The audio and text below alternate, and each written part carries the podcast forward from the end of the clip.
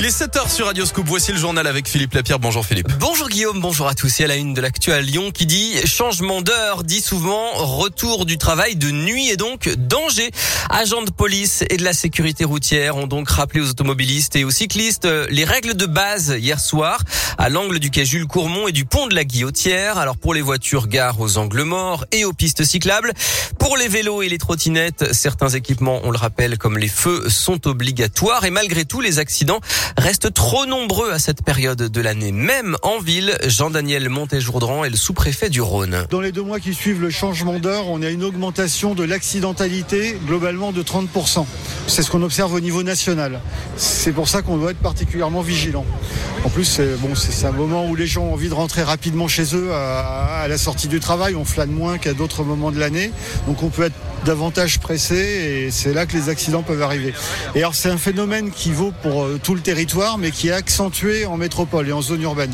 On pourrait penser qu'on peut s'affranchir de dispositifs réfléchissants en zone urbaine parce qu'il y a l'éclairage mais en fait non, c'est quand même important de les avoir aussi en zone urbaine. Et autre euh, petit conseil pour les cyclistes, n'oubliez pas de tendre votre bras avant de tourner. Dans l'actualité, un jeu violent qui dégénère dans un collège de Vaux-en-Velin. Une élève de 6e aurait été passée à tabac dans la cour le 17 septembre d'après le progrès à cause d'un jeu sur le réseau social Snapchat. Sa mère a porté plainte pour violence et défaut de surveillance.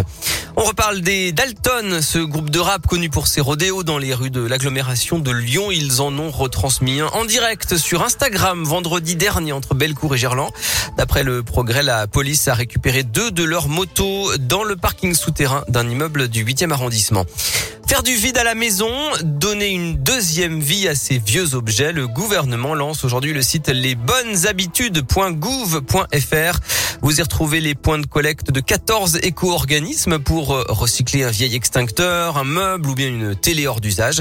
Bonne nouvelle, le recyclage a progressé de 13% en 10 ans d'après le ministère de la Transition écologique. Le sport et le football. Belle performance de Lille en Ligue des Champions. Les nordistes sont allés gagner 2 buts 1 hier à Séville. Il reste en course pour la qualification. Ce soir, le Paris Saint-Germain joue à Leipzig. Et puis en Ligue Europa, l'Olympique lyonnais recevra le Sparta Prague demain à 18h45 à Dessine. Mauvaise nouvelle pour l'Asvel. Reymar Morgan sera absent jusqu'à la fin de l'année 2021. L'intérieur américain a été opéré d'une hernie discale mardi. Et puis en basket, il y a l'Eurocoupe féminine. Ce soir, l'Asvel accueille les Espagnols de l'Estudiantes Madrid. Le coup d'envoi, c'est à 20h, Amado Bonnet.